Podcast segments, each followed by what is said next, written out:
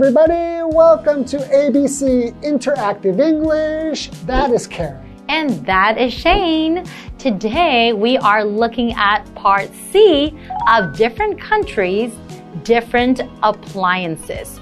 So, Shane, speaking of home appliances, so can you think of anything else that is different or something that you used in the US but people don't usually use here? You know, in the US, almost everybody, you know, in the kitchen you have a sink, That's right. right? And what do you do with your food, like the little pieces of food or leftover food when you're done here in Taiwan? What will you do with it? Well, for me, I put all of the food scraps in the freezer so it doesn't smell. So when the garbage truck comes and I can run after the garbage truck and then I will throw it in. Right, so I put mine in the refrigerator, but the same idea, right? But in the US, we have something that is below the sink Okay. and it's kind of like a little motor mm-hmm. and has like a blade, kind of like a blender, right? It's kind of like a blender, and the food goes in there and it blends it up so that it's like very small, like soy soy dough, like mm. really small, and then you can just it'll go right down the sink. So you, So you won't have any food scraps. you don't have food scraps. Really? Everybody has those in their homes in the US, so it was very different for me to try to get used to keeping my food scraps in mm-hmm. Taiwan. I didn't know like about storing them in the refrigerator, Because if you don't store them in the right place, it will start to smell. smell bugs will come. Fruit flies. Oh, that is really convenient. I don't remember I had that in Canada. Yeah, I love it. Okay, let's get into part C. All right.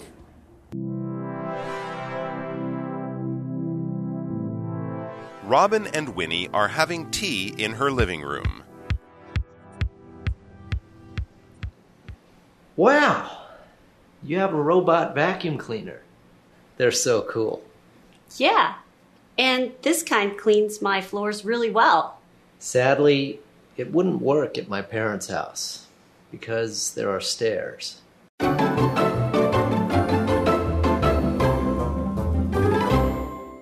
So today we are looking at part C of different countries, different appliances.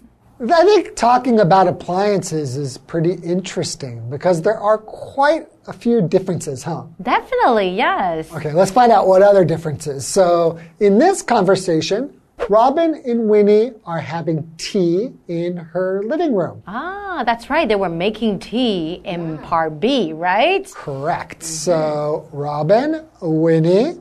So, I begin. Robin, wow, you have a robot vacuum cleaner. They're so cool. That's right. I love these robot vacuum cleaner. So a robot, uh-huh. that is a noun. A robot is a machine that does tasks without the help of a person. So hmm. for example, robots have replaced humans in doing many repetitive and dangerous tasks. So we have created or made up many robots that can help us do a lot of jobs, you know, that are repetitive. That means we have to do it again and again and again. Mm-hmm. And dangerous tasks too, mm-hmm. right? True, right. So, it's, they're quite useful. But do you have a robot vacuum? I have a robot vacuum cleaner and I love it very, very much. I don't have one. Is it pretty common in Taiwan for people to have robot vacuum cleaners? Well, I think so. Quite a few of my friends own one. You should really think about it. I am going to think about it. Mm. Okay, so Winnie says, yeah, and this kind cleans my floors really well. And you know, some of these robot vacuum cleaners, they also mop as well. Really? Yes, you should really look into it. Does yours do the mopping too? Yes, it does. Ah! Oh, I want one. Okay. So Robin says, sadly, it wouldn't work in my parents' house because there are stairs. Ah, okay. Then I guess you would need like two of them, right? One for downstairs and one for upstairs. Or you could just have one and then after it, it- yeah, you bring it by upstairs. Interesting. Okay. So he says, sadly, he couldn't use one, right? So sadly is an adverb. Mm-hmm. It just means in an unhappy way. Mm-hmm. So, for example, you could say, she will be sadly missed by all who knew her. Aw, so maybe she's moving away or she's leaving the town or something. Mm-hmm, everyone who knew her knew how sweet she was, so everyone was sad about her leaving. Right. So, if you're sad, and then the adverb is sadly. Mm-hmm. Okay. Okay, so it wouldn't work in my parents' home. So work right here is in verb, and that just means to perform or carry through a task. So for example, my fridge is not working. I need to have it fixed. So fridge is another word for refrigerator, right? It's short for refrigerator. Hmm. So if something's not working, mm-hmm. usually we'll say, like an appliance or something, we'll say it's broken, That's right. right? Okay. Um, stairs. Okay, so what are stairs? It's a set of steps mm-hmm. That is built between two floors of a building. So if you go from the first floor to the second floor, maybe you don't have an elevator, you need to walk up the steps. So, for example, we had to carry the piano up three flights of stairs. Aw, that would be very, very tiring, right? Yes. Do you use the stairs where you live or do you have an elevator? I use the stairs, but luckily I live on the second floor. Phew! Oh, okay. So it's not too bad. How about you? You um, have an elevator, don't you? I do have an elevator. And I was thinking, like, if I had a two story house in Taiwan, it's pretty rare to have two stories in Taiwan. Especially it? Taipei. Yeah, so if you have a robot vacuum in Taiwan, probably you don't have to worry about there being more than one floor. That's right. And even so, even if you do have stairs, I think you can just clean, you know, using the broom or mop by yourself. But the floor, the first floor and second floor, you can still use the robot vacuum cleaner. All right, let's take a break and we'll see you guys in a moment. All right. That's too bad. Hey, do they have a washing machine? Yes. It's in a room with the dryer, iron, and ironing board. They do all their laundry in there. That must be nice. I can't stand doing my laundry outside on my balcony. At least you have a washing machine. Yeah, I'm lucky in a way.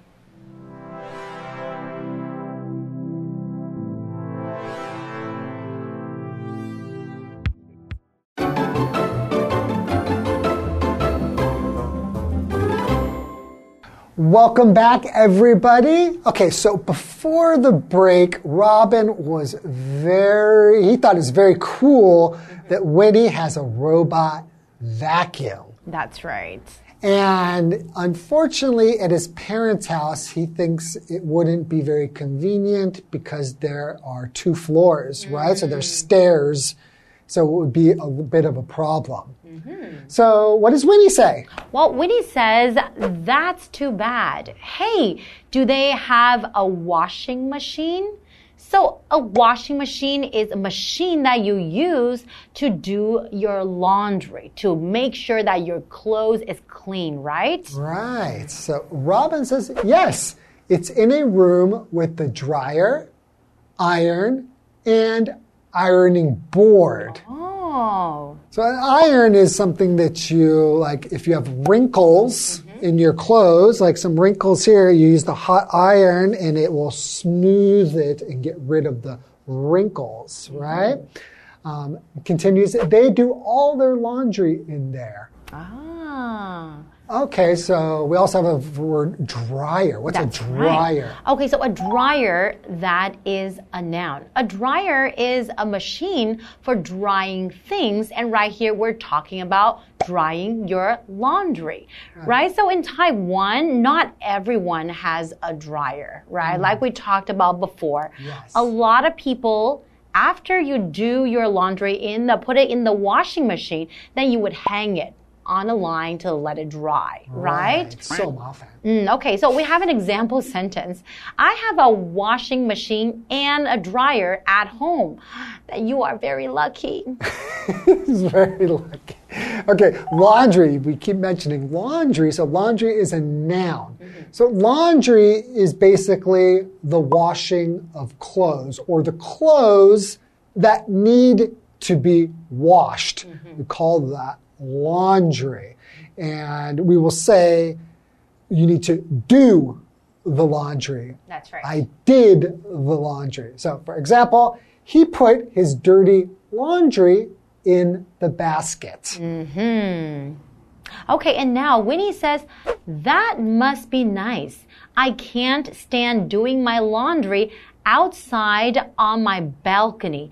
Oh, some people have their washing machine and also their dryer on the balcony. And sometimes it gets really, really hot, right? Yeah, I have my washing machine and dryer on the balcony here in Taiwan. Uh-huh. In the US, normally, mm-hmm.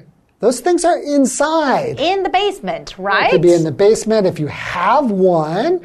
Um, I never had a basement before, but I had a garage. Okay. So we put them in the garage. Or sometimes you have a laundry room. Ah, that's small, right. A small space that's just for your washing machine, dryer, and like they said, for your iron Mm-hmm. and ironing board. That's right. And then what does Robin say now?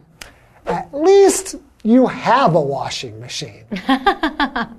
Okay, that's being very positive, right? And Winnie says, Yeah, I'm lucky in a way. I can't imagine living my life without a washing machine. But I think without a dryer, I guess hmm. it's okay. You know, I'll get used to hang my clothes, you know, dry. That's okay. But Yeah, I mean, I do dry my clothes um, by hanging them up, but I also have a dryer. So after a while, when I was in Taiwan at the beginning, I didn't have a dryer. And eventually I thought, you know, sometimes when it's rainy, yes, for, for many several days. days, it's very difficult to get your clothes dry. And they start to smell. They start to smell. exactly. So we bought a dryer so that when we need to dry the clothes more quickly because the weather's bad or too cold outside, Yes. sometimes you need that. That's right. So I can't imagine. She says, I'm lucky to have a washing machine. Mm-hmm. Um, does anybody not have a washing machine in Taiwan? Well, Can you imagine you have to wash your clothes by hand? Well, you know, we do have something that's called the coin laundry. Sure. So if you don't have a washing machine or the dryer, Ah, you have to can go. yes, you bring your clothes, your laundry to the coin laundry. I get it. So then you can do your laundry there. So we are lucky in a way. true. You right? can have it in your home. Okay, well, I think we learned a lot Mm-hmm. about the differences in appliances in Taiwan and the US and mm-hmm. Canada. That's right. Okay, that's all the time we have. Thank you so much for joining us and We'll see you guys next time. Bye bye.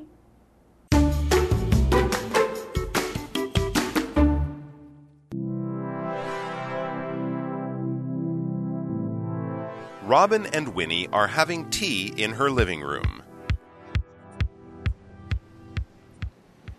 Wow! You have a robot vacuum cleaner. They're so cool. Yeah. And this kind cleans my floors really well. Sadly, it wouldn't work at my parents' house because there are stairs. That's too bad. Hey, do they have a washing machine? Yes, it's in a room with the dryer, iron, and ironing board. They do all their laundry in there. That must be nice. I can't stand doing my laundry outside on my balcony. At least you have a washing machine. Yeah, I'm lucky in a way.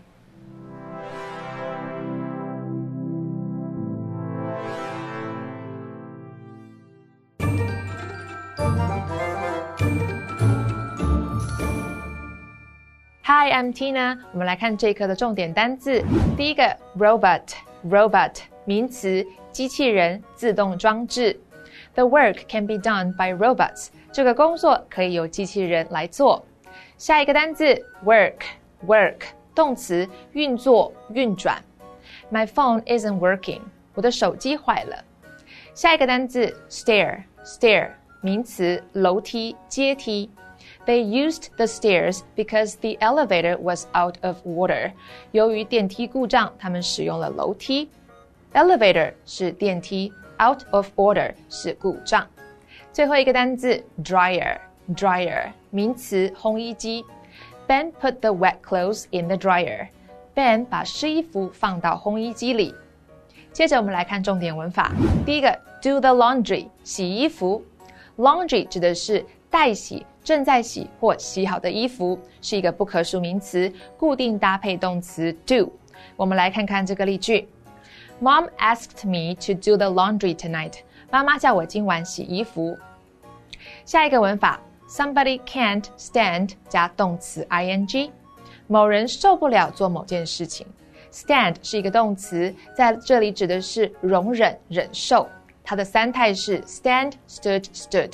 通常与 can 或者是 can't 一起使用。我们来看看这个例句：I can't stand living without you。 我无法忍受没有你的日子，也就是说，没有你我就活不下去了啦。最后一个文法，at least，最起码、至少，这是一个固定用法。least 在这里是一个名词，指的是最少、最小。我们来看看这个例句。At least finish your vegetables before you have dessert。在你吃甜点之前，至少要把蔬菜吃完。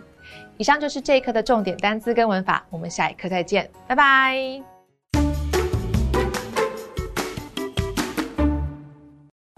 Figaro, Figaro, Figaro, Figaro. Good singing, right? Today we are going to the National Taichung theater. When you go there, you're going to be expecting for your ears to be blown away by music. But what you might not know is that your eyes are going to be blown away as well. Because it is a feast for the eyes, being a beautiful architectural marvel. So, why don't we get into today's lesson and learn more about the National Taichung Theater? Toyo Ito designed the National Taichung Theater and introduced the idea of the sound cave. The structure is made up of a series of curved walls, and the main color is a simple white. The entrance lobby has a glass door for natural lighting. Green belts and waterways run from the outside to the inside. The theater has eight floors, two basement levels, and six above the ground. There are three special elements at the National Taichung Theater curved walls. The outside of the theater is like slices of cheese with holes. The theater has 58 curved wall pieces and 1,372 support pieces. Water screen system. A water screen system prevents fires. When there is a fire, sprinklers produce a thin screen of water to keep the fire from spreading. Underfloor cooling system. Cold water pipes run under the building. Air vents are in the upper section of the walls. The temperature stays around 21 degrees Celsius to 23 degrees Celsius from the floor to 2 meters above. I have never been to the National Taichung Theater, but I am excited to go now. And if you do go, make sure to also check out the water fountain show.